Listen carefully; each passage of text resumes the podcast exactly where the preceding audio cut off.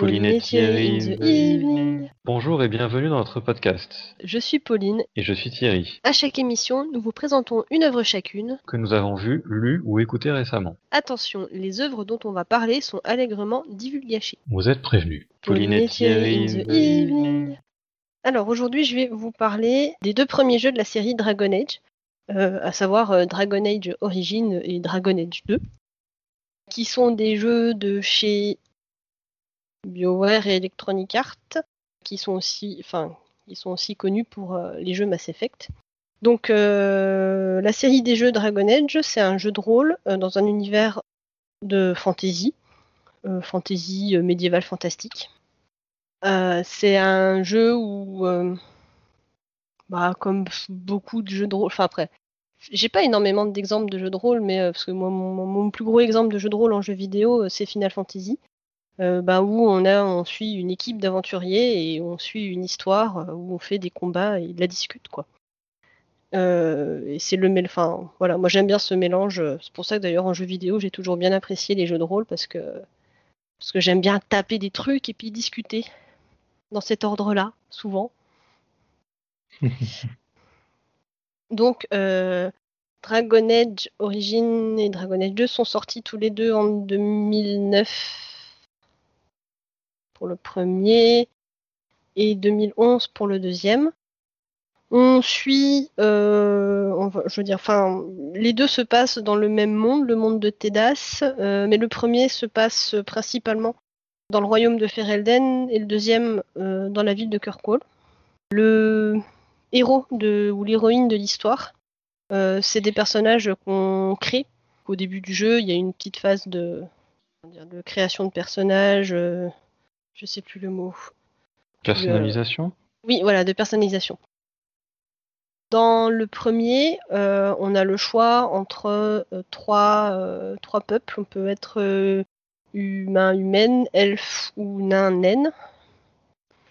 et dans le deuxième, on n'a que le choix de prendre un personnage qui, qui est un humain, humaine.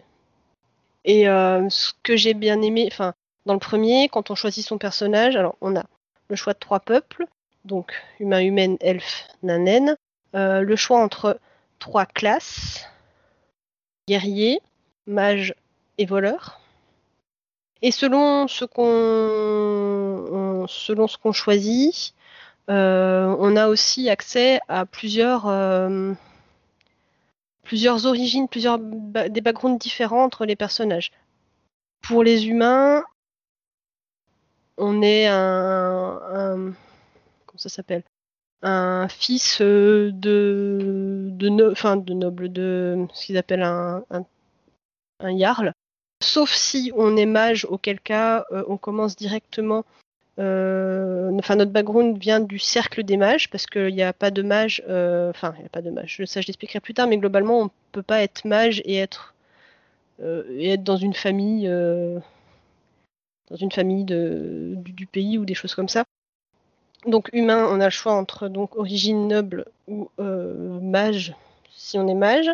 Euh, quand on est elfe, euh, on a le choix entre les elfes citadins, parce que grosso modo, pour les elfes, dans le monde de, de Dragon Age, il y a les elfes qui sont utilisés comme esclaves, enfin je sais pas si c'est esclave ou servant, mais oui, si. Enfin, je pense que c'est esclave parce que je suis pas sûr qu'ils soient vraiment euh, des masses payées pour ce qu'ils font par les humains dans pas mal de royaumes. Il y a euh, les elfes dalaciens qui sont des, qui est un peuple euh, nomade qui essaye de renouer avec l'histoire des elfes et du coup qui voyage et, qui se méfie pas mal des humains et des choses comme ça. donc quand tu commences elfe, tu peux choisir entre elfe citadin du coup tu vas être dans un comment il s'appelle euh, Alienage, euh, j'ai plus les noms en français. Où tu commences dans le quartier pauvre des elfes de la ville, grosso modo. Euh, ou sinon, tu commences en tant que elfe dalacien, ou tu commences dans ton, on va dire dans ton camp, dans le, dans le camp des elfes dalaciens. Et, et du coup, il y a une, comment dire, il y a un début d'histoire différent pour chaque. Quand t'es nain, tu peux choisir les nains vifs à Ferelden, là où se passe Dragon Age Origin, les nains vivent dans une, dans une cité naine qui est sous terre, qui s'appelle Orzamar. et tu peux choisir comme origine elfe noble ou elfe, elfe noble, nain noble ou nain. Ah, mais vas-y. Roturier Oui, roturier. Voilà. En fait, le début du jeu, c'est tu, tu as une petite introduction euh, de ton personnage, euh, quelques quêtes, jusqu'à ce que tu sois euh, recruté par, les gardes des ombres pour devenir garde des ombres. Et chaque, chaque personnage est amené différemment à devenir garde des ombres selon l'origine que tu choisis. Quand tu es humain noble, c'est ton ta famille se prépare à aller rejoindre le roi qui qui organise une bataille et en fait tu es trahi par euh, le Jarl d'à côté qui veut récupérer tes terres et euh, qui attaque ton, château. Et du coup il y a ta famille qui meurt. Et puis bah du coup tu pars avec le garde des ombres pour devenir garde des ombres. Quand tu es mage, il y a une histoire euh, de mage qui veut s'enfuir et donc tu es mêlé à cette histoire là et du coup tu pars avec le garde des ombres parce que parce que comme tu as aidé essayer d'aider, ça dépend des choix que tu fais.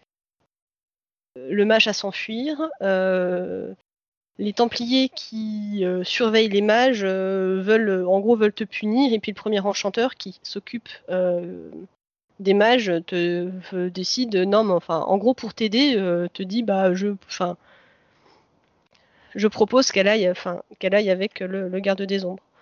pareil pour les pour les elfes citadins, euh, c'est une histoire euh, très glauque de euh, tu es censé te marier.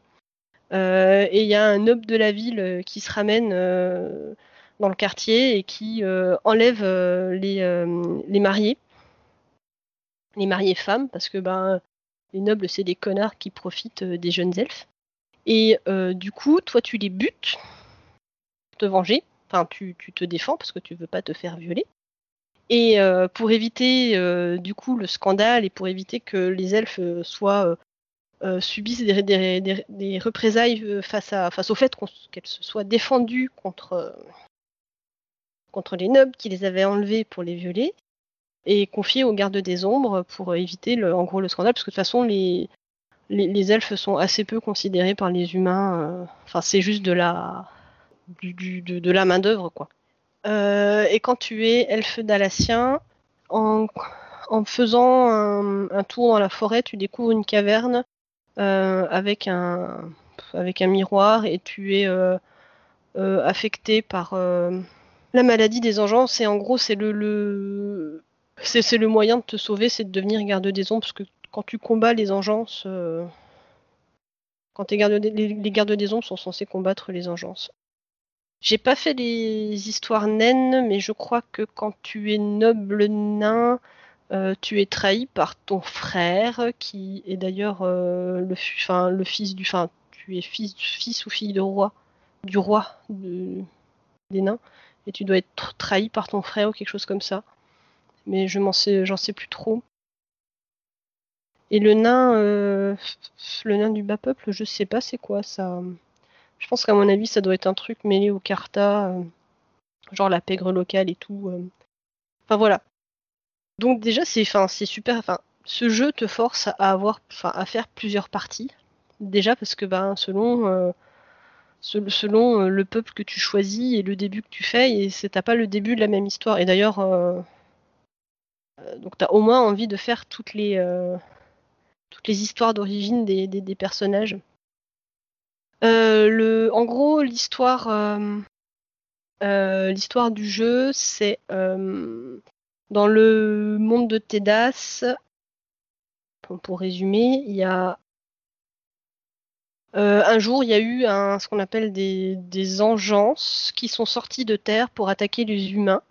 Des engences, c'est des espèces de monstres humanoïdes qui tuent les humains et qui sont soi-disant nés de la euh, je crois qu'ils accusent les mages d'avoir provoqué ça. C'est en gros d'avoir euh, fait une. Enfin, genre, ils ont été tellement euh, avides de pouvoir que ils ont fait.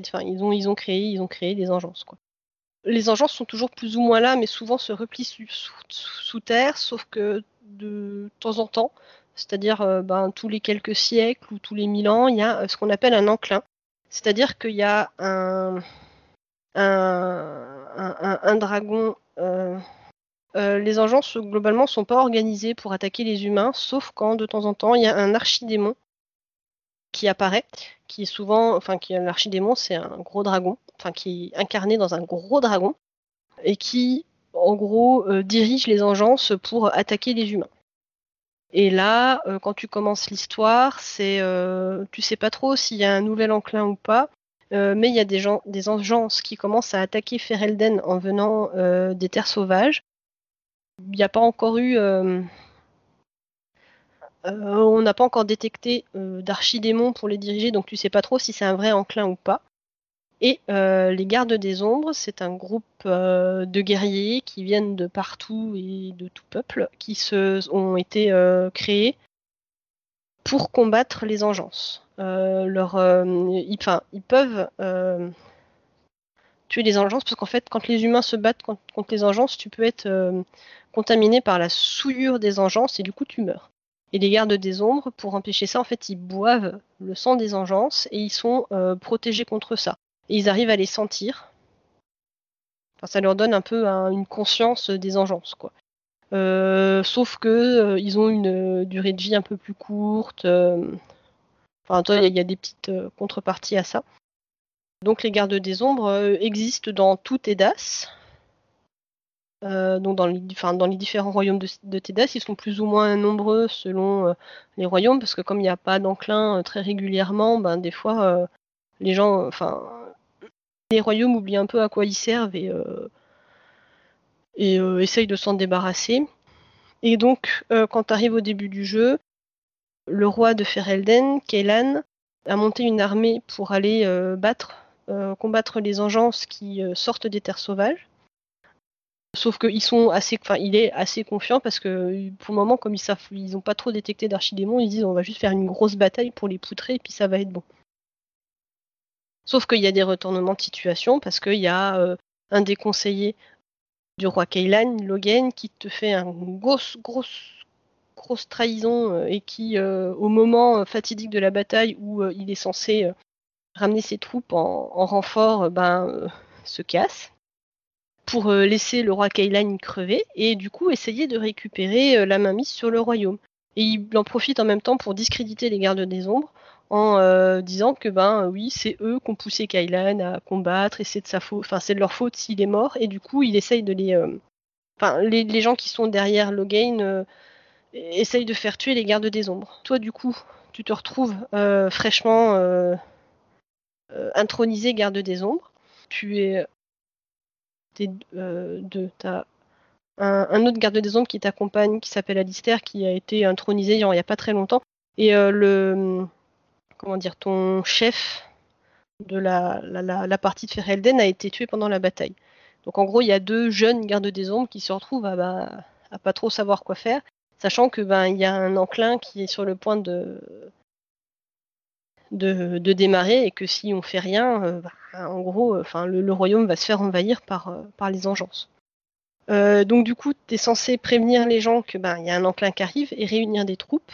Et tu aussi en même temps, tu, dois aussi en même temps essayer de, ben, de survivre face aux machineries politiques de Logain qui a trahi le roi. Parce que du coup, lui, c'est pas dans toi, tu sais qu'il a trahi. Donc c'est pas dans son intérêt que tu survives et que tu puisses euh, dire ce qu'il a fait.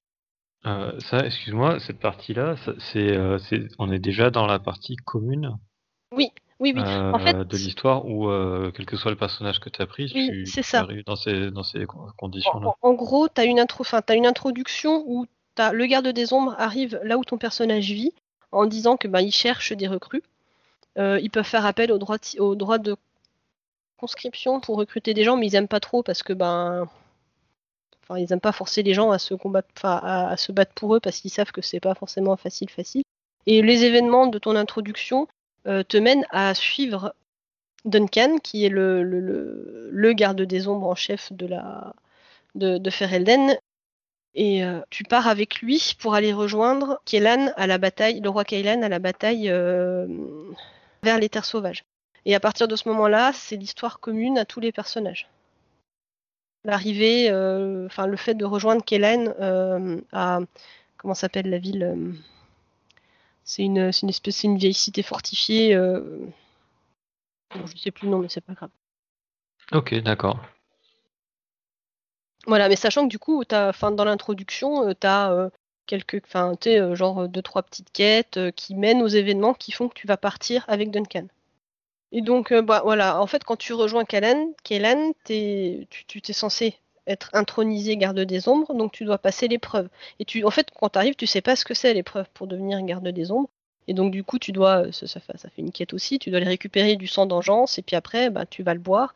Et euh, dans le dans l'histoire, tu as d'autres candidats qui en fait meurent pendant euh, pendant l'épreuve parce que ben tout le monde ne survit pas en plus au fait de boire du sang d'engeance pour devenir une garde des ombres. C'est vraiment un truc. Euh, bah ils sont pas beaucoup parce que déjà il y a assez peu de gens qu'on. Enfin, tu sais pas comment tu deviens garde des ombres et tu sais pas les contreparties que ça a tant que tu ne l'es pas. Parce que ben c'est pas forcément un truc. Enfin, je pense que si il disait la vérité à tout le monde, les gens euh, se précipiteraient pas pour devenir garde des ombres.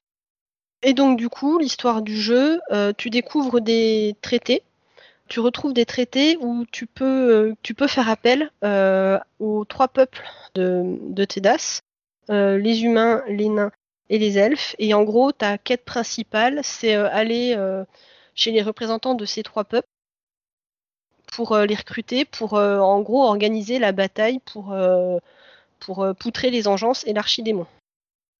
Sauf qu'il y a tout un tas de péripéties qui t'arrivent euh, en route. Et tout un tas de, quêtes autour, euh, enfin tout un tas d'histoires. Et au cours du coup de, ce périple, tu commences avec donc il y a toi, il y a Alistair, l'autre garde des ombres, qui est un guerrier. Tu as ton chien Mabari, Mabari qui est un personnage à part enfin c'est un personnage jouable à part entière, le, chien, dans, le jeu. Et tu rencontres divers personnages que tu peux recruter ou non. Tu as une sorcière aussi, euh, Morrigan, que tu... qui fait partie des personnages qui sont, euh, une fois que la bataille est passée, qui t'accompagnent obligatoirement. Terre, le chien, Morrigan. Oui, puis après les autres, euh... je sais pas si j'ai. Euh, tu croises un guerrier Kunari et je pense que tu peux le laisser dans sa cage et pas forcément le recruter tu croises une voleuse. Je réfléchis. Euh, Liliana, est-ce que tu peux ne pas la recruter? Peut-être pas. Voilà, tu croises plusieurs. Euh, il y a Alistair, Morrigan, le chien. Sten, le Kunari et Liliana que tu croises dans la prochaine ville. Tu peux recruter encore après une mage quand tu vas euh, au cercle des mages pour solliciter leur aide. Mais tu peux ne pas la recruter si tu n'aides pas les mages. D'ailleurs, je crois que tu peux les. Oui, non. Euh, c'est pas forcément obligatoire. Tu as un assassin qui te rejoint, mais c'est pareil, tu peux choisir de le buter quand il essaye de te tuer. Est-ce que j'ai tout? Je crois que je les ai tous. Je vais vérifier. Ah oui, puis il y a un nain qui te suit quand tu vas voir les nains. Donc euh, ça fait, un, en comptant ton personnage, 1, 2, 3, 4, 5, 6, 7, 8, 9. Ça fait 9, euh, personnages pour faire ton équipe sachant que tu peux avoir toujours que 4 personnages actifs dans ton équipe. Euh, il y a aussi euh, Shale, un golem, une golem d'ailleurs, que tu peux recruter seulement si tu achètes le contenu additionnel qui va avec. voilà. Et en fait, quand la bataille se finit, que tu as les traités euh, et qu'on te dit bon bah voilà, faut que vous, recrutiez euh, les elfes, euh, les nains, les elfes, les nains, les humains et les mages. D'ailleurs j'ai oublié, il y a les mages aussi. Et eh ben tu as accès à ton camp. Tous tes personnages se retrouvent. et après tu peux choisir par quoi commencer, par où aller. Enfin, tu, tu as les quatre, quatre destinations, les quatre villes aller et tu choisis dans quel ordre tu, peux aller. Sachant que je crois que euh, euh, la quête des nains est assez est plus difficile euh, et donc du coup ils ont mis un il y a quand t'arrives t'es attaqué par des par une petite équipe de, de, comment dire de tueurs qui ben te dissuadent d'avancer plus si t'as pas le niveau pour les tuer. C'est comme ça qu'ils ont réglé un peu la difficulté. Mais par exemple, tu peux commencer par aller voir. Généralement, je commence par quoi? Par les mages, parce que c'est toujours plus intéressant d'avoir des mages. Mais genre, tu peux commencer par aller voir par aller à Golfalois pour recruter l'armée humaine. Ouais, c'est ça. Après, bah, t'as, as, le camp des elfes aussi à aller voir, mais euh, c'est oui, je pense que tu peux le faire à peu près dans le dans l'ordre. Euh. L'ordre dans lequel tu le fais, ça a une influence sur l'histoire ou pas du tout? Non, pas forcément, parce qu'en fait, le but c'est de recruter les, de faire respecter les traités et de recruter les quatre armées.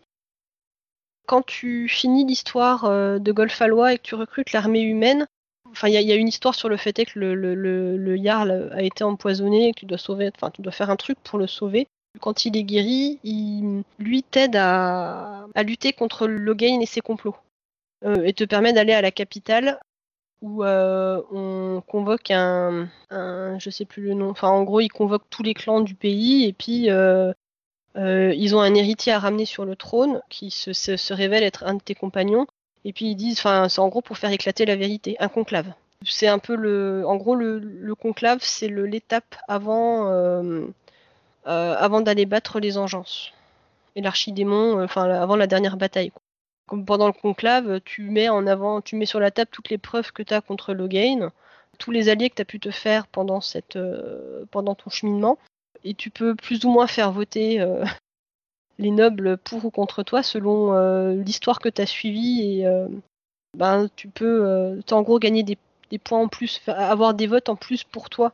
Tu peux arranger un, arranger un mariage avec la fille de Logan qui était la fille de enfin, qui était mariée à Kaylan pour, pour en pour qu'elle t'appuie par exemple.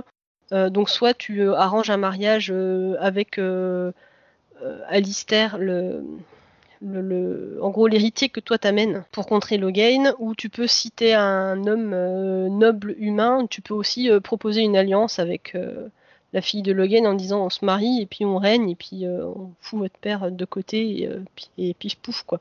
Donc tu peux devenir euh, roi ou reine euh, de Ferelden à la fin du jeu. Seulement si tu es noble humain, parce que faut pas déconner quand même, euh, ils restent quand même assez attachés à leur, caste et à leur genre si t'es elfe, si t'es nain, ça marche pas. Si t'es mage, alors c'est même pas la peine d'y penser non plus.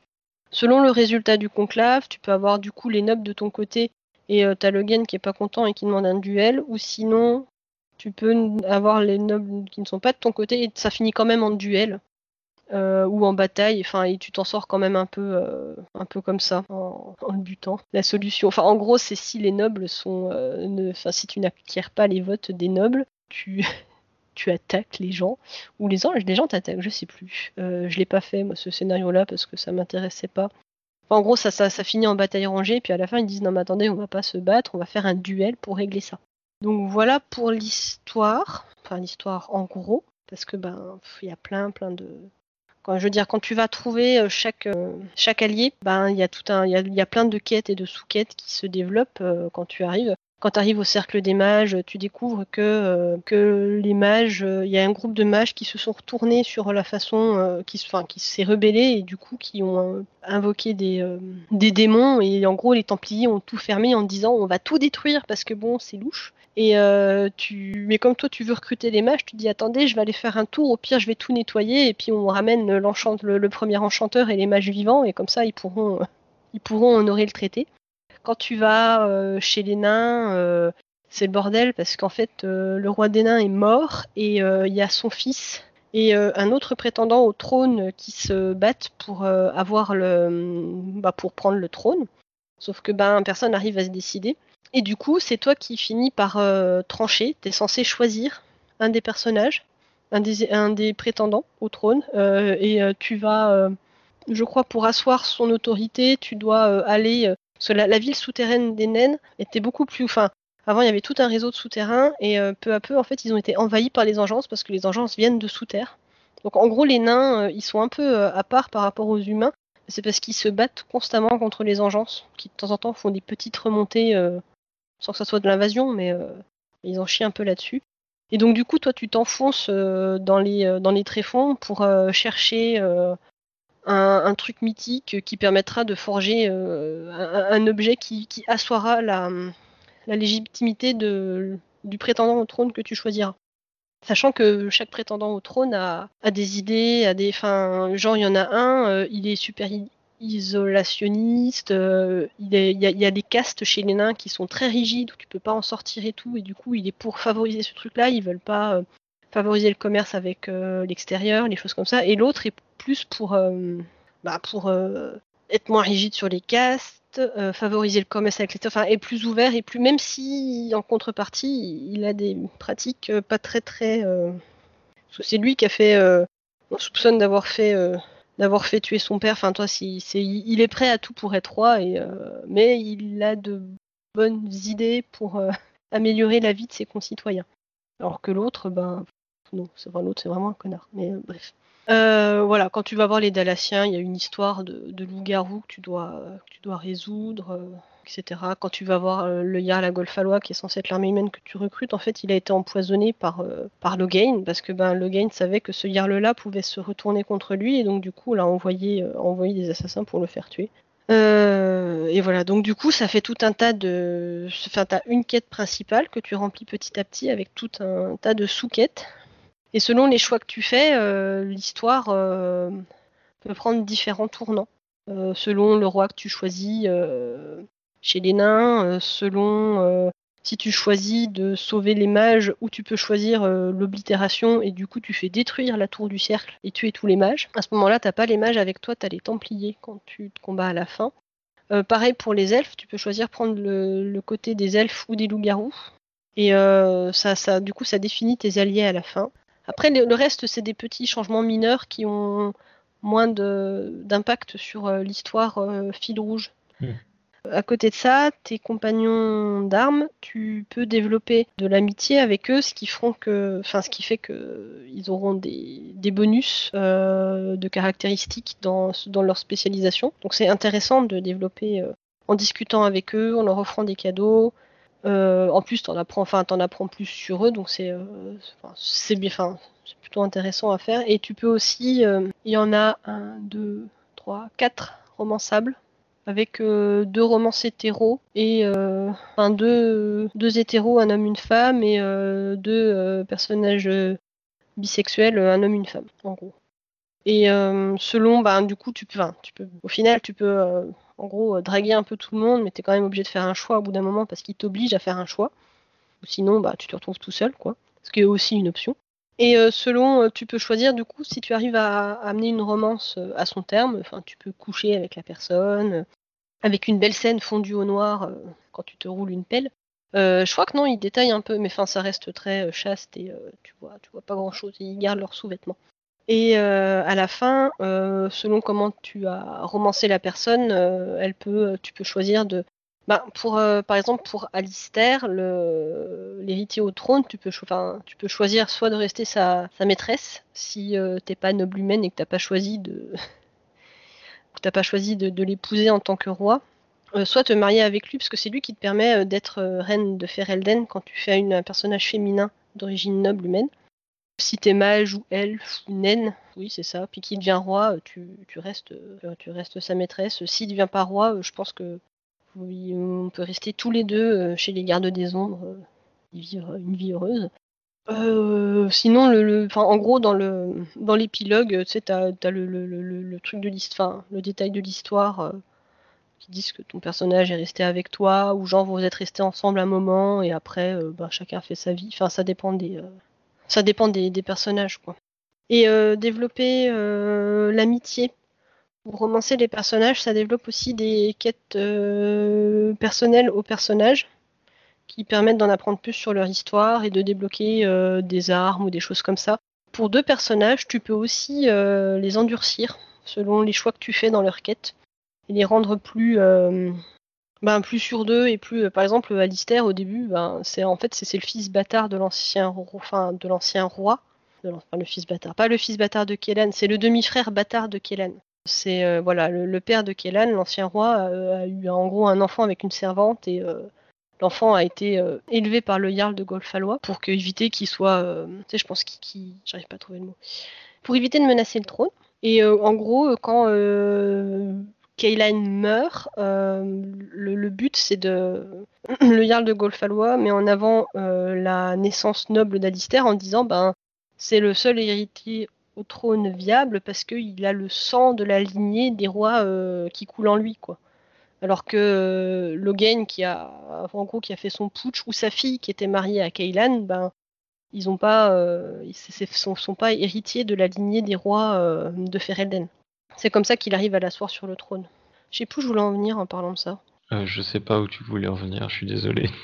Oui, si tu en fait quand tu l'en oui, quand tu que c'est donc Alistair, c'est un des personnages que tu peux endurcir. En gros, comme Alistair c'est un, un, bâtard, ben il a pas forcément très, très en gros devenir roi c'était pas son but hein. il s'était engagé chez les Templiers c'était pas trop pour lui donc du coup euh, parce que les Templiers c'est euh, la force armée euh, de la chanterie qui est la religion humaine de Tédas et en fait en gros ben il, s'est engagé chez les Templiers parce que ben il, en avait marre d'être dans la position où il était, euh, sachant que quand il était chez le Jarl de Golfalois, parce que ben personne savait que c'était euh, le fils bâtard du roi.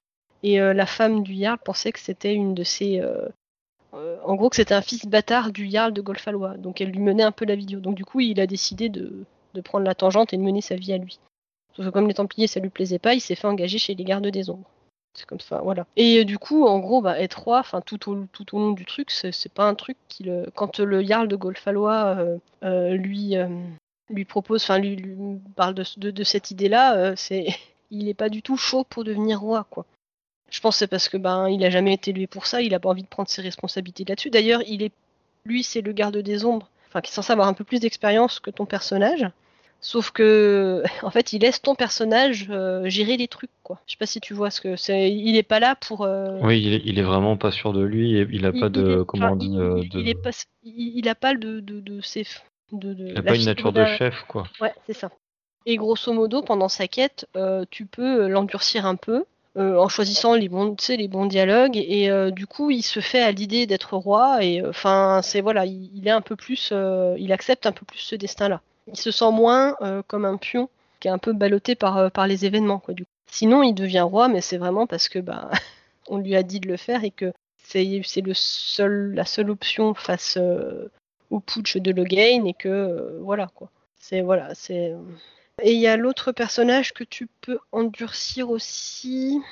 C'est Liliana, une barde. C'est ouais, c'est la barde voleuse que tu croises qui vient d'un pays voisin tu découvres, euh, enfin, tu, l'endurcis dans le sens où euh, elle, accepte, si tu l'endurcis, elle accepte un peu plus les décisions difficiles que tu peux prendre. Enfin, tu l'endurcis dans le sens, elle devient moins gentille, quoi. Enfin, moins gentille. oui, c'est ça. Ça a moins de grosses conséquences euh, sur le sur le jeu par rapport à Alistair. Voilà. Donc, j'ai parlé de l'histoire, j'ai parlé des personnages. Au niveau des systèmes de combat, je sais pas si ça a un nom précis, le système de. T'as pas de je vais sortir des exemples. C'est un peu le même genre que Final Fantasy XII où euh, les ennemis apparaissent euh, sur. Euh... T'as pas d'écran de combat. C'est tes ennemis apparaissent et tu les combats. Enfin, les, les comment dire, t'avances dans le sur sur la carte, tu croises des ennemis et tu les poutres. C'est t'as pas de, de, je sais pas si c'est un nom, tu sais, comme dans certains Final Fantasy où ben tu te balades sur la carte et puis pouf, t'as un combat qui se déclenche et t'as un, tu sais, tu passes à un autre écran de combat. Ouais, moi je dirais que les combats sont instanciés quand c'est comme ça. C'est un peu comme dans, comme dans Pokémon ou les Final Fantasy ou choses comme ça. Mais je sais pas, euh, je sais pas si c'est vraiment le terme. Euh.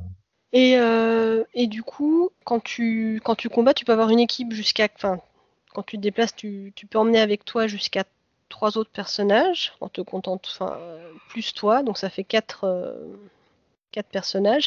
Pour éviter d'avoir à. Comme le combat est et, enfin, actif. Euh, t'as pas de choix, euh, bah t'as pas t'as pas d'instance de combat en fait. Euh, t'as des raccourcis pour les attaques et tout, mais tu, ça se met pas en pause. Enfin, tu choisis pas, t'as pas le temps de choisir ce que tu fais. Tu peux, tu peux organiser les stratégies de tes personnages pour qu'ils, pour qu'ils fassent leur routine de combat tout seuls selon le type d'ennemi, soigner si t'as tes PV qui tombent en dessous de tel, de, de, tel chiffre et tout ça. Et en gros, euh, tu, diriges ton personnage et tu peux laisser les autres euh, faire leur, euh, faire leur faire leur taf quoi. Et tu peux mettre, en gros tu peux faire arriver, enfin tu peux ouvrir un menu qui, qui met le jeu en pause et tu peux switcher de personnage à personnage si tu veux les diriger vers des vers des leur faire faire des trucs précis. En gros, pour les combats de base, tu laisses l'IA faire ce que tu as prévu que tes personnages fassent. Et par contre, pour tous les gros combats, c'est beaucoup plus intéressant et c'est même souvent. Euh, faut exploiter le fait de pouvoir mettre pause et de switcher de personnage en personnage pour les, diriger euh, si tu veux leur faire attaquer tel ennemi, etc. etc. J'ai découvert en jouant que tu, tu pouvais pas euh, laisser tes personnages. comment dire faire leur routine de combat tout, seul et, et, diriger juste ton, personnage joueur.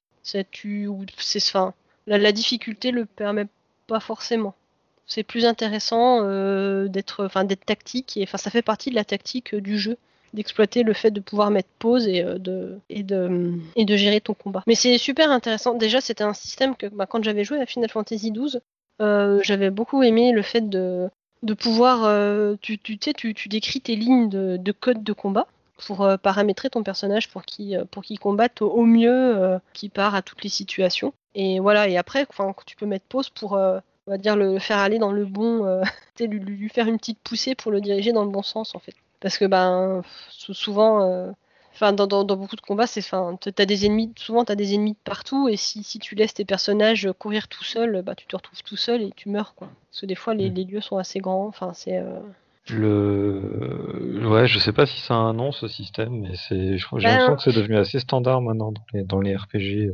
J'ai l'impression qu'il y en a ah, beaucoup qui ça, ça. rend, en fait, euh, ça rend le truc plus dynamique. Moi, je me souviens que les premières fois que j'avais joué à Final Fantasy XII, euh, ça m'avait vachement perturbé parce que ça ressemblait pas du tout à ce à, comment fonctionnaient les Final Fantasy avant. Et euh, mais en fait, c'est bah, différent, mais c'est très prenant. Enfin, je trouve que c'est assez. Je crois que le, le premier et peut-être le seul jeu auquel j'ai joué qui avait un système comme ça, c'est Neverwinter Night 2 en 2006, mmh. enfin qui est sorti en 2006. Mais euh, je pense que c'était encore les balbutiements à cette époque-là. Enfin, je sais pas trop. Je crois que le, bah, le, remake de Final Fantasy XVI fonctionne un peu comme ça, mais mmh. euh, apparemment il est pas assez. Enfin, les reproches qu'il y avait dessus, c'est qu'il est pas assez automatisé justement à ce niveau-là, au mmh. niveau des. On peut pas trop scripter les personnages. Euh. Ouais. J'ai pas regardé les let's play de Final Fantasy VII, mais du coup, il n'y a pas de tu passes pas sur une instance de combat, les ennemis apparaissent quand tu avances sur, ah, la, par contre, si. la carte. Par contre, si, c'est des, instances de combat. C'est un peu à mi-chemin. oui, ils ont fait un truc entre les deux. Voilà, et j'ai parlé que d'un seul jeu, n'empêche. Je crois que ça fait une heure que je parle et, j'ai pas dit tout ce que j'avais à dire. Pour finir sur Dragon Age ben, dans les thématiques abordées, en fait, euh, les trucs que j'ai beaucoup aimé, c'est que déjà, quand tu joues un personnage féminin, tu face à, un, un, monde, un monde égalitaire, mais le monde égalitaire de fainéants. C'est un peu comme quand on va en GN et qu'ils partent du principe que les meufs peuvent se battre, mais tu vas quand même avoir euh, Jean-Paul sexiste qui va te faire des remarques misogynes parce que ben pour lui la fantaisie euh, c'est Conan, enfin c'est les films Conan parce que même pas Conan, enfin bref. C'est genre oui je vais te faire des blagues sur oh là là qu'est-ce qu'elles font là les meufs, enfin voilà. C'est-à-dire que il voit pas de. Il y a assez peu de personnages que tu croises qui euh, ont des difficultés au fait est que tu joues un personnage féminin qui prend, qui dirige tout. Sauf le personnage euh, de ton équipe, le Kunari, parce que visiblement, chez les Kunari, ben, les meufs, c'est pas des combattantes. D'ailleurs, il y a même une, ils, ils en ont fait une espèce de discussion où à un moment il lui dit euh, en fait, vous êtes censé être une femme, mais je vous vois pas. Enfin, j'ai pas l'impression que vous êtes une femme parce que vous vous battez. C'est là la discussion un peu. Ouais, en. Tu te dis, qu'est-ce qu'il me raconte? Enfin, je veux dire, genre, je me bats, je suis une meuf et voilà quoi. Voilà, sur les autres, ben, il n'y a pas trop de. Tu, vois, enfin, les, personnages réagissent pas mal au fait que tu sois une femme, que tu combattes, que tu diriges. Euh, mais euh, tu vois euh, des trucs comme par exemple, ben, Anora, qui était l'épouse de Kaylan, en, lisant des lettres, tu découvres que le Jarl de Golfalois avait conseillé à Kaylan de la répudier parce que elle avait pas toujours, elle toujours pas eu d'enfant. Tu croises toujours beaucoup d'hommes dans des rôles d'hommes, mais en fait les femmes que tu croises souvent, ben, c'est des épouses, c'est pas des chefs. Les rôles des, des, PNJ que tu croises sont toujours assez stéréotypés. ou en disant que ben c'est les mecs qui font la guerre et les meufs qui font les épouses et qui font les enfants. Je vois, ce, je vois ce que tu veux dire quand tu dis égalitaire de fainéant, du coup. Ben ouais, c'est ça, c'est en bah, égalitaire de fainéant, c'est-à-dire que ben on permet, on, permet à ton personnage que tu incarnes de ne pas rencontrer de difficultés à être une femme dans, dans ce monde. Mais tout le reste, il n'y a pas énormément d'efforts faits pour euh, montrer, euh, pour que ça soit plus égalitaire. Après, il y a quand même des trucs où fait que ben, tu croises, genre dans, chez les gardes, dans les armées, tu vas croiser des, des guerrières et des gardes femmes. T'as pas que des gardes hommes. Mais c'est que de l'arrière-plan. C'est que de l'arrière-plan. Tu vas pas euh, croiser de Yarless qui dirige son domaine d'une main de fer. Enfin, si tu dois en croiser une, mais tu connais pas les choses. Puis dans tous les autres, tu tu les vois, il faut qu'ils marient leurs filles, ils ont leurs épouses. Enfin, et puis même quand tu croises les nobles, ouais, c'est ça, il y a une Yarless, quoi, une au milieu euh, des dizaines de nobles qui sont des hommes. Quand, euh, quand tu fais l'origine noble humaine, tu es. Euh, alors ça, je sais pas s'ils le font si tu incarnes un homme, mais euh, au début, euh, quand, tu, quand croises ta, mère euh, dans ton domaine, elle ronchonne un peu sur le fait que, d'ailleurs, je crois que ton père aussi, que tu es plus occupé à, te, à apprendre et à te battre plutôt qu'à essayer de te trouver un mari, quoi. Mais cette remarque-là, elle le fait peut-être quand tu incarnes un homme, mais ça n'a pas la même. Enfin, même s'ils le font, je trouve que ça n'a pas ça pas la même incidence. Oui, parce que par rapport à notre euh, vision à nous, ça résonne pas pareil. Bah, dans le sens où euh, tu vas voir, si tu un homme, il y, a la mère qui va te dire euh, oui, bah faut peut-être penser à, fonder une famille, alors que l'autre, ça fait plus injonction à, à, rentrer dans ton, rentrer dans ton rôle. C'est, je pense que il y aurait pas eu grand chose de plus à faire, à montrer un, enfin, bah, à mettre plus de sur les chefs des différents clans de Ferelden, montrer plus de femmes à la tête des clans ça aurait été, euh, ça aurait été plus intéressant. Puis, enfin, toi, les personnages combattants euh, féminins, qui sont des, enfin, les guerrières, t'en croises de temps, enfin, t'en croises de temps en temps, mais pas, euh, t'as pas l'impression d'avoir un, t'as pas l'impression, c'est d'avoir un, on va dire, un partage équitable, quoi. Par contre, il y a un truc que j'ai bien aimé. Quand tu, quand ton personnage marche, j'ai pas l'impression qu'ils aient refait les, sais, les captures de mouvement euh, qu'ils aient différenciées selon hommes et femmes, ce qui fait que ben ton, enfin, t'as pas de, ton personnage roule pas du bouli quand euh, quand incarne une femme et qu'elle court.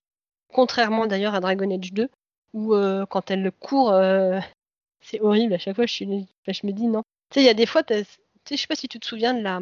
Il y avait une vidéo, tu sais, d'un jeu vidéo Batman qui avait, tourné, qui avait tourné où tu inversais les mouvements ah entre Batman et Catwoman. Bah, en fait, dans Dragon Age Origin, euh, quand ton personnage féminin se déplace, euh, elle n'a pas l'archétype euh, du personnage féminin qui marche. Tu sais, avec les bras qui balancent et puis, puis le fait qu'elle. oui, le déhanché, oui. Hmm. Par contre, dans le 2, ça fait plusieurs fois que je me fais la remarque que, oh, que quand elle court, ben, son, son, son, déplacement est quand même vachement euh, marqué féminin, ce qui est dommage qu'ils aient cherché à différencier ça. Euh, dans les thématiques abordées, euh, t'as ben, un peu un... En fait, la, religion a une grande place dans le monde de Ferelden. Tu vois que la chanterie, c'est la religion en place, et en gros, c'est tout le monde y, est plus ou moins soumis, y croit, ou... elle a vachement d'ampleur et d'appui. Euh, en fait, les mages dans le monde de Tedas sont super puissants. Mais du coup, euh, comme ils sont super puissants et qu'ils sont super craints, eh ben, ils sont super restreints. C'est-à-dire qu'on les met, euh, dès qu'on découvre un mage, enfin qu'un enfant a des talents de mage, on l'emmène dans le cercle de mages de son pays et en gros, ils, grandissent sous contrôle. Et s'ils sortent à peine du, moule, eh ben, ils se font buter. Tu peux pas être un mage et vivre en dehors du cercle, sinon tu es considéré comme un apostat et t'es chassé par les Templiers. Il y a certains types de magie qui sont interdits, comme euh, la magie du sang. Bon après la magie du sang, euh, ça, nécessite euh, d'utiliser du sang pour l'utiliser, ce qui est souvent le tien, mais pas que. Donc bon, si tu tues des gens, c'est pas forcément bien, mais voilà, si t'es mage, t'es obligé d'être mage, euh, mage canalisé euh, sous le cercle de ton pays. Et du coup, dans Dragon Age Origins, bah, il y a une révolte des mages et ça part en couille, quoi. Enfin, ça part un petit peu en couille. Quand tu arrives au cercle des mages, c'est euh, euh, parce que tu as différents courants au niveau des mages, ce qu'ils appellent euh, les libertaires, les égalitaires, les. Enfin, puis du coup, c'est ces différents courants-là s'affrontent. Il y en a un qui décide de, bah, de, de, fomenter une espèce de petite révolte et ils, ils, invoquent des démons, sauf que leur chef est manipulé par un démon. Et enfin, ça, c'est assez sale et ça part un peu en couille, quoi. Après, voilà, c'est c'est assez compliqué.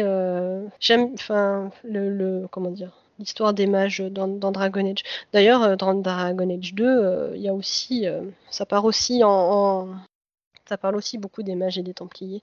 D'ailleurs, tu peux prendre que, enfin, tu peux choisir d'aider les mages ou de, les éradiquer, grosso modo. Enfin, en gros, c'est oui, ils sont ils sont puissants et potentiellement dangereux, mais je pense que le fait de les réprimer autant, ça fait que les rendre euh, dangereux, enfin encore plus dangereux quoi. À force de leur taper dessus, bah, ils se rebellent et du coup ça finit, enfin ça, ça finit mal quoi. Je pense que je peux m'arrêter là et euh, je pourrais parler de Dragon Age 2 plus tard parce que ça fait déjà plus d'une heure que je parle, je pense. Mmh, d'accord. Une petite euh, ouais, phrase ouais, ouais, je suis en train de réfléchir à une petite phrase de conclusion. Dragon Age Origin, vu que je n'ai parlé que du que du premier pendant beaucoup plus longtemps que ce à quoi je m'attendais. Ben, en fait, c'est un jeu de rôle très prenant et euh, le fait d'avoir euh, d'avoir plusieurs choix, enfin moi ça m'a poussé. J'ai entamé ma troisième partie du jeu, alors que le, enfin en gros le jeu tu joues entre 90 et 100 heures quoi.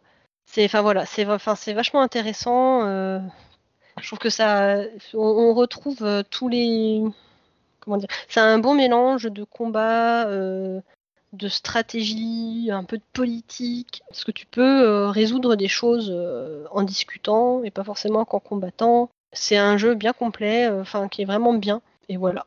D'accord, bah, c'est super. Alors, à mon tour, je vais parler du film SOS Phantom de 2016 que j'ai revu il y a pas très longtemps. Euh, donc, euh, pour rappeler un peu le contexte, hein, 2016, c'est quand même euh, une période où, on était vraiment en plein dans, bah, d'ailleurs on est un peu toujours, mais moins, dans tout ce qui était remake, suite qui sortent 30 ans plus tard, reboot, etc. Aujourd'hui, on est plus dans l'exploitation de franchises, et là, c'était le moment où ils essayaient de relancer toutes les vieilles franchises pour en faire des. Bah, il y a moins de choses à rebooter maintenant. Hein. Bah oui, comme tout a été rebooté, euh, à part Spider-Man qui se qui reboot tous les trois ans à peu près. Euh. Donc c'est une période où c'est vraiment on était en plein là-dedans et tout le monde commençait à être un peu saoulé par ça, donc il arrive vraiment au mauvais moment celui-là. Euh, disons que il s'est fait, je trouve, plus critiqué que les autres qui avaient les mêmes défauts. Euh, il est sorti euh, quasiment le même mois, je crois, que euh, Independence Day, euh, je sais plus comment il s'appelle, Résurgence ou je sais pas quoi, qui est le, remake d'un film qui était déjà mauvais à la base, qu'ils ont réussi à faire encore plus mauvais. Et alors lui, il s'en est pris encore plus plein la tronche que tous les autres. Et je trouve ça assez injuste parce que ben il est pas plus mauvais que les autres pour moi. Il a euh, une originalité euh, par rapport aux autres. Il essaye de faire quelque chose, c'est que bah, du coup il y a un gender euh, swap, je crois que c'est ça le terme. Donc les, les, personnages, le genre des personnages est inversé, donc les personnages principaux sont des personnages féminins, le secrétaire est un homme, etc. Ça mène pas forcément à grand chose au final dans le film, qui a été reproché au film d'ailleurs. Oui, ça mène pas à grand chose. Mais au moins, il y avait une tentative de quelque chose. C'est pas juste le, même film retourné euh, plus tard avec des, gros effets spéciaux et un scénario moins bien. Il y a quand même une tentative de faire quelque chose. Et ça, c'est un truc que, apprécié dedans malgré tout. Et je trouve ça bizarre que du coup, c'est le seul qui tente un truc et puis c'est le seul qui se fait le, plus euh, critiquer. Tu, toi et moi, on sait très bien pourquoi il s'est fait critiquer ce film de toute façon. Oui, c'est sûr. Je pense qu'il y, a les deux qui se sont ajoutés, c'est-à-dire il y a le, côté euh, de base, le, le ras-le-bol des, des reboots et des remakes à répétition, et aussi en plus, je pense, une vague de, bah. misogynie euh, sur le fait bah, que ce soit des nanas je, je, qui je suis, par-dessus. Je suis pas totalement d'accord euh, avec toi sur ce coup-là. Je pense que si ça avait pas été s'il y avait pas, si ça n'avait pas été une équipe féminine, le film serait saurait râler un peu parce qu'il y, a toujours les vieux fans qui râlent, mais c'est tout quoi. Il se serait pas pris autant de trucs dans la gueule que que ce qui s'est pris. Oui, bah ça c'est sûr qu'ils s'en seraient pas pris autant. Après, euh, ils ont tous ces films-là euh, qui sont sortis euh, dans cette période, ils ont tous été critiqués sur à peu près les aussi, tu vois, mais certes, mais comme tu dis, moins, beaucoup moins. Et bon, je trouve ça assez injuste en fait, parce que le film est pas, il est pas si mal, hein, vraiment. parmi tous ces tous ces reboots et remakes des années 2010, euh, ben c'est un des moins mauvais quoi. Même euh, il, est regardable celui-là, vraiment.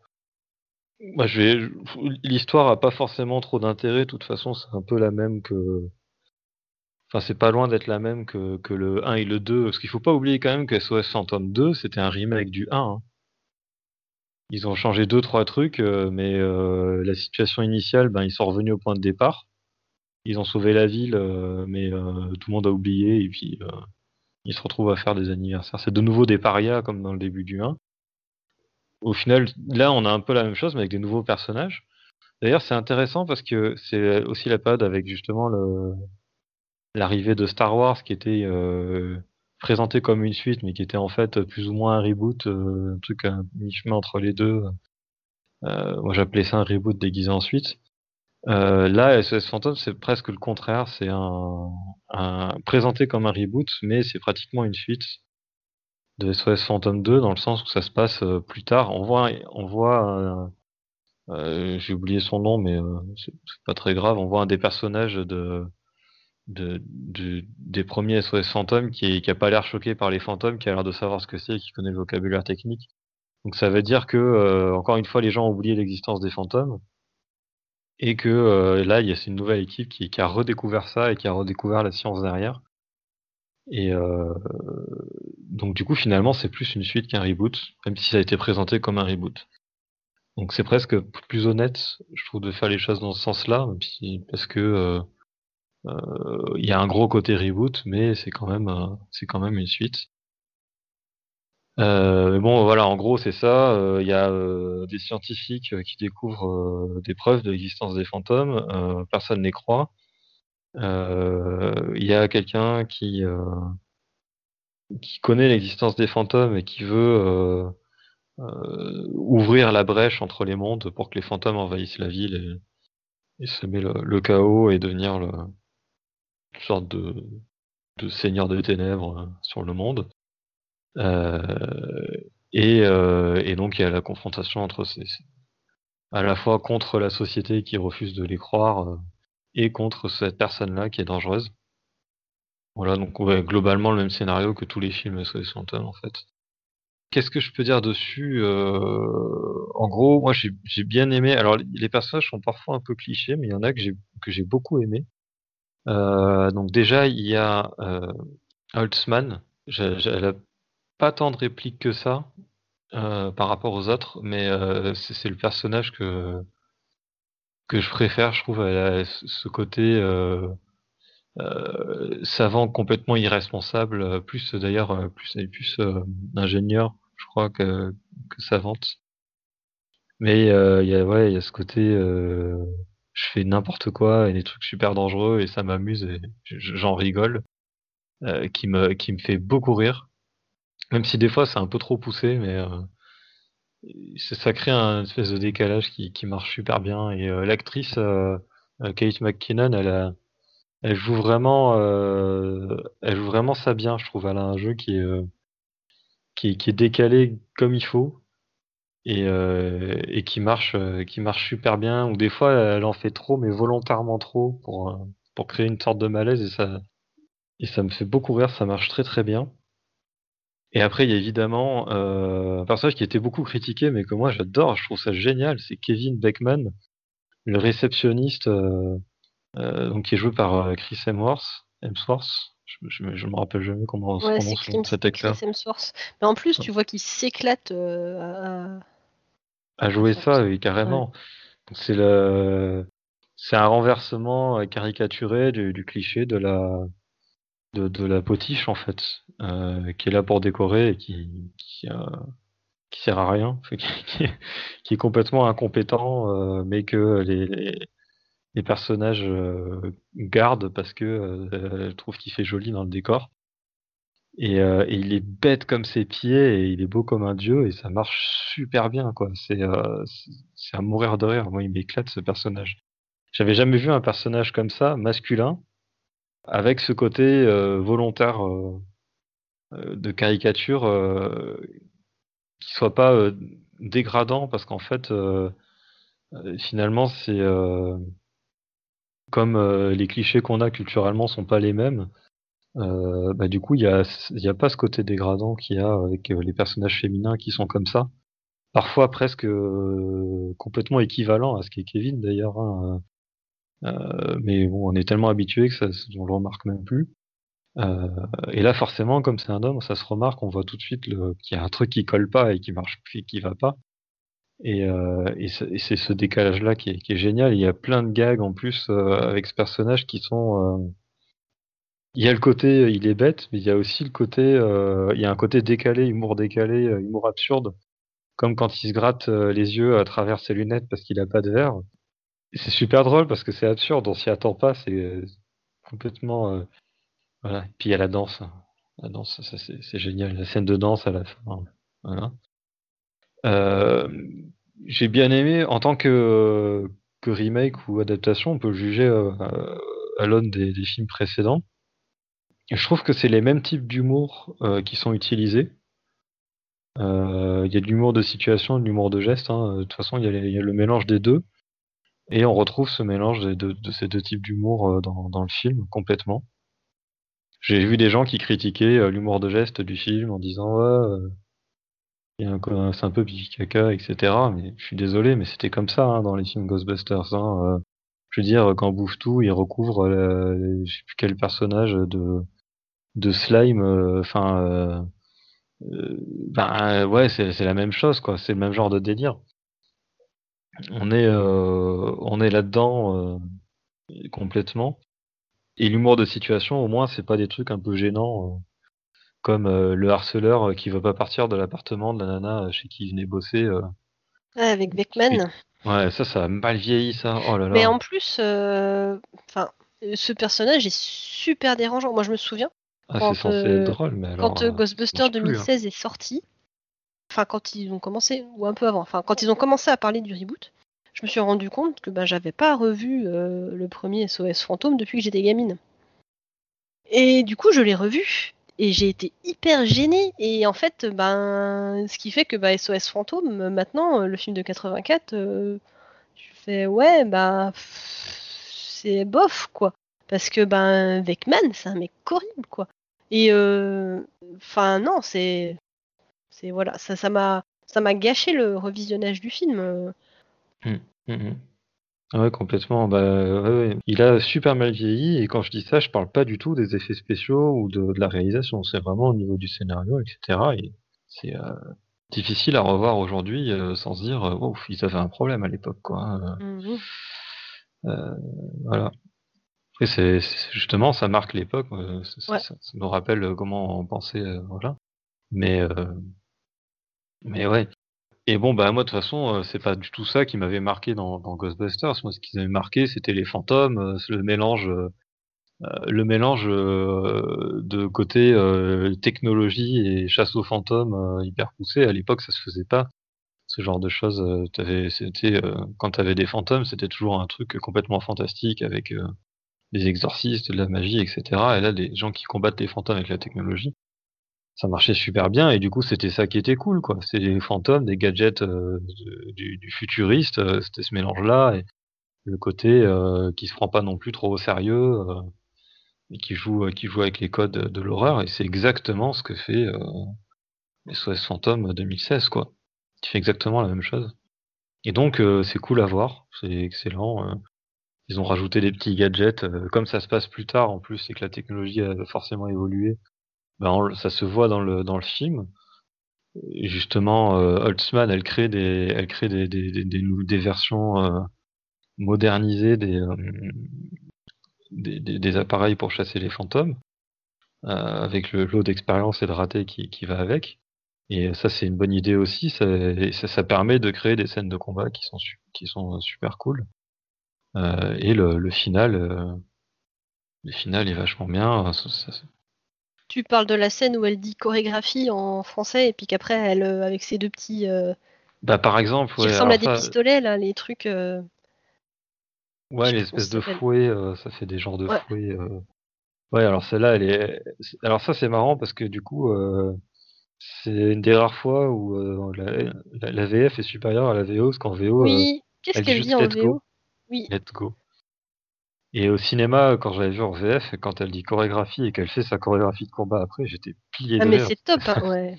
ça marche super bien, ça améliore beaucoup le truc. Et euh, j'étais déçu de voir que c'était pas le cas en, VO. Mais, euh, mais bon, ça, il reste très cool à voir en VO. Hein. C'est juste ces détails-là, quoi, qui, qui rajoutent un degré d'autodérision euh, au film qui, qui marche bien. Bah, ça marche bien dans le film, vu que c'est un, enfin, comme il y a un gros côté humour dans le film. Euh, ah ouais, moi je me serais pas du tout euh, attendu à ce que ça soit une invention de, des traducteurs. Ça, ça, colle tellement bien au reste de l'humour du film que. Ouais, chapeau là-dessus. Voilà, rien de plus à dire. Euh, moi j'ai envie de dire, essayer de le revoir avec l'esprit plus ouvert. parce que voilà, de tout, ce, de tout ce lot de, de reboot et de remake, ben il fait partie des, rares qui valent le coup. Donc euh, voilà, rien de plus à dire dessus. Euh, du coup, euh, je vais faire une petite entorse à la règle où normalement on donne une œuvre chacun parce que j'ai pas j'ai pas eu grand chose à dire dessus. Donc je vais vous parler d'autre chose. alors, est-ce que vous savez ce que c'est qu'un serial Ouais, ça sert à rien que je pose la question, vous pouvez pas me répondre. Hein. Euh, donc les céréales, c'était euh, donc dans le doute, hein, si vous connaissez pas. Euh, les céréales, c'est en fait les ancêtres des séries télé, mais avant la télévision, tout simplement. Donc ça, ça passait au cinéma, c'était des épisodes de, de, je sais plus, 45 minutes, quelque chose comme ça, qui passaient toutes les semaines. Il y avait un nouvel épisode dans les cinémas de quartier, et donc les gens retournaient au cinéma à chaque fois pour voir la suite. Et, euh, et là en particulier, c'est le serial euh, Captain Marvel de 1941. Euh, donc en français, le, Captain, le Capitaine Marvel et en anglais Adventures of Captain Marvel. Et alors justement, il y a le, un petit un petit truc sur à savoir sur Captain Marvel, c'est qu'en fait, il y a deux personnages qui s'appellent Captain Marvel. Il y a un personnage d'ici qui était au départ, euh, qui appartenait à Fawcett Publication, qui a été racheté par DC plus tard. Et il y a un euh, personnage euh, de Marvel. Il y a même un troisième personnage qui est encore d'une vieille maison d'édition de comics, mais qui a été un peu oublié aujourd'hui. Et il y a aussi le personnage de, de, Marvel, même les personnages de Marvel, il y en a, il y en a plusieurs. Et là, du coup, c'est le personnage de DC. Alors aujourd'hui, il a été renommé pour des questions de droit. Il y a eu, des procès. Euh, je, je je sais plus exactement l'histoire, mais bon, il y a eu des, litiges juridiques. Donc maintenant, il s'appelle Shazam, ce personnage. Chose que je savais pas quand j'ai regardé le, le serial, et du coup, je m'attendais à voir un Captain Marvel un peu à la, Marvel justement. et en fait, pas du tout. Euh, c'est euh, Shazam. Si, si, vous avez vu le film récent Shazam, ben le, le serial, c'est vraiment ce personnage-là, le, costume est, quasiment le même et euh, bon par contre c'est pas du tout euh, humoristique comme le film, il n'y a pas du tout ce côté-là. C'est sympa, ça donne l'impression de voir un moi je trouve que le personnage euh, tel qu'il est dans le serial, il fait beaucoup penser à Superman. Parce que en fait c'est surtout il vole et puis il est super fort. Euh, normalement, il a d'autres pouvoirs, euh, mais dans le dans le serial, on les voit pas trop. Et donc c'est un une histoire d'enquête. Euh. Alors en fait, c'est vraiment comme dans le film. Hein. Quand il dit Shazam, en fait, le personnage se transforme en Captain Marvel. Et donc il change l'acteur, un acteur plus grand, plus costaud, avec le costume. Et donc évidemment, il y a tout le truc du, ben, il peut pas le dire parce qu'il a été assommé par surprise ou parce qu'il a été bâillonné, etc. Et tout ce jeu-là. Il est invulnérable aux balles et j'ai l'impression qu'ils étaient très fiers de leurs effets spéciaux sur les, les balles qui ricochent sur le torse. Parce qu'ils le mettent à toutes les sauces et on le voit tout le temps. Des fois, il attend presque devant les personnages qui tirent dessus, euh, juste pour qu'on puisse faire l'effet spécial, euh, alors qu'il pourrait juste leur foncer dessus et les, et taper.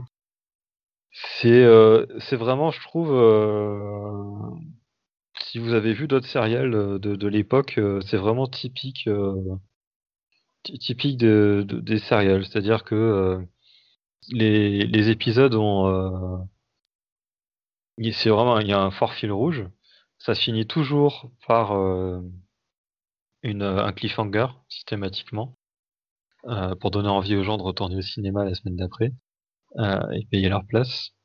Et il y a beaucoup de réutilisation de plans, notamment pour les moments où il est en train de voler. Tout ce qui coûtait un peu cher, c'est c'est réutilisé au maximum. Et il y a beaucoup d'action, ça bouge, euh, ça bouge beaucoup. euh. C'était vraiment des, séries qui, qui cherchaient vraiment à accrocher l'œil. euh. Que dire de plus Euh, Je peux faire un petit résumé de, l'histoire. En fait, euh, au départ, c'est un, un groupe de, colons euh, qui vont dans je sais plus quel pays. Je me souviens plus du tout. Ils font des fouilles euh, archéologiques. Il y a des, euh, tensions avec les, habitants du pays où ils sont, qui sont pas trop d'accord euh, qu'on vienne leur, piller leur richesse. Et ils découvrent un, une ancienne relique en forme de scorpion qui a des, lentilles dans ses donc des lentilles genre lentilles de loupe dans ses dans ses dans ses pinces et dans ses dans ses pattes. Et en fait, quand elles sont alignées, euh, selon comment on les aligne, euh, euh, etc., on peut transmuter la matière. Et donc, on peut créer de l'or à partir de cailloux, on peut désintégrer des trucs, on peut faire fondre de la roche. Et du coup, c'est très dangereux et très puissant. Et donc, les, les archéologues qui ont trouvé ça, ils décident que que en fait, c'est trop trop dangereux de laisser tel quel, et donc ils vont chacun garder une lentille de, l'appareil pour éviter qu'ils puissent euh, fonctionner sans, sans eux et pour pas qu'ils puissent être volés facilement. Et il y a un personnage qui s'appelle le Scorpion, justement, qui est, euh, qui est, qui est complètement masqué. euh, il est recouvert de, de- d'un costume en tissu, comment dire, ample, avec une cagoule euh, large qui fait qu'on voit pas du tout euh, ni la forme de son corps euh, ni son ni son visage. qui euh, se fait passer pour un personnage euh, prophétique euh, des, habitants de la région et qui les incite euh, à attaquer euh, les, archéologues pour récupérer la- l'artefact. Et, euh, et voilà, ça, ça se bat comme ça. Et dans, c'est dans ce contexte-là qu'il y a un des personnages qui est, qui est pas un archéologue, qui était, euh, je sais plus quel rôle il avait au départ, un assistant ou quelque chose comme ça, qui, euh, qui, qui est désigné euh, par, euh, je sais pas trop comment, je me rappelle plus trop, mais voilà, qui, est désigné comme le Captain Marvel et qui gagne le pouvoir de se transformer en Captain Marvel en, en disant Shazam. Et, euh, et voilà, et puis les chasses, euh, ils, ils finissent par réussir à rentrer aux États-Unis. Et en fait, ce personnage du Scorpion les suit aux États-Unis et en fait, il, les attaque les uns après les autres pour leur piquer leurs lentilles. Et à chaque fois, le Captain Marvel arrive une seconde trop tard et ils sont piqués leurs lentilles les uns après les autres. Et euh, alors des fois, il arrive à les retenir, mais bon, le, truc avance comme ça. Euh, alors on découvre assez rapidement qu'en fait le le Scorpion c'est pas du tout quelqu'un euh, originaire du pays où ils étaient. C'est un c'est l'un d'entre eux en fait. C'est un des archéologues. Mais ils savent pas lequel. Donc il y a tout un tas d'intrigues aussi qui sont liées à, essayer de démasquer. Et puis euh, ça finit voilà par euh, un retour au pays quand ils s'aperçoivent qu'il manque plus qu'une seule lentille et que la- l'archéologue qui, qui avait cette lentille et qui est mort, il l'avait caché euh, dans le dans le tombeau où ils avaient découvert le truc en fait euh, quelque part. Il avait juste un plan avec lui. Et donc c'est la course contre la montre pour aller récupérer la dernière lentille pour éviter que le, méchant la récupère. Et puis évidemment il la récupère et puis il y a le grand combat final. euh, voilà. Donc c'est un gros mélange d'enquête et de d'action de combat. Voilà, c'est les deux, les deux trucs principaux qu'on retrouve dedans. C'est pas mal, c'est pas le serial que j'ai préféré. Parmi ceux que j'ai vus, j'ai plus préféré Buck Rogers ou, les, trois Flash Gordon, parce qu'ils sont plus exotiques, il y a plus de... Le côté science-fiction, euh, les autres planètes, etc., qui est, plus qui est plus des paysans quoi. Cela ça se passe du coup dans les États-Unis des, des, années 40 et euh, c'est pas autant, ça fait pas autant rêver. Mais euh, mais ça marche bien, c'est quand même un serial qui est, qui est, très cool. Si vous avez aimé Shazam et que vous voulez voir un peu les origines du personnage sans forcément aller vous plonger dans, dans les comics de l'époque, euh, bah, ça peut être un bon moyen de voir ça. Puis si vous aimez euh, le cinéma et les serials de cette époque-là, euh, bah, allez-y foncez parce que c'est quand ça reste un serial qui est très très sympa quoi. bah voilà. Merci de nous avoir écoutés. N'hésitez pas à nous dire si vous avez aimé et à partager l'émission autour de vous. Vous pouvez nous suivre sur les réseaux sociaux. À bientôt. À bientôt. Pauline et Thierry in the evening.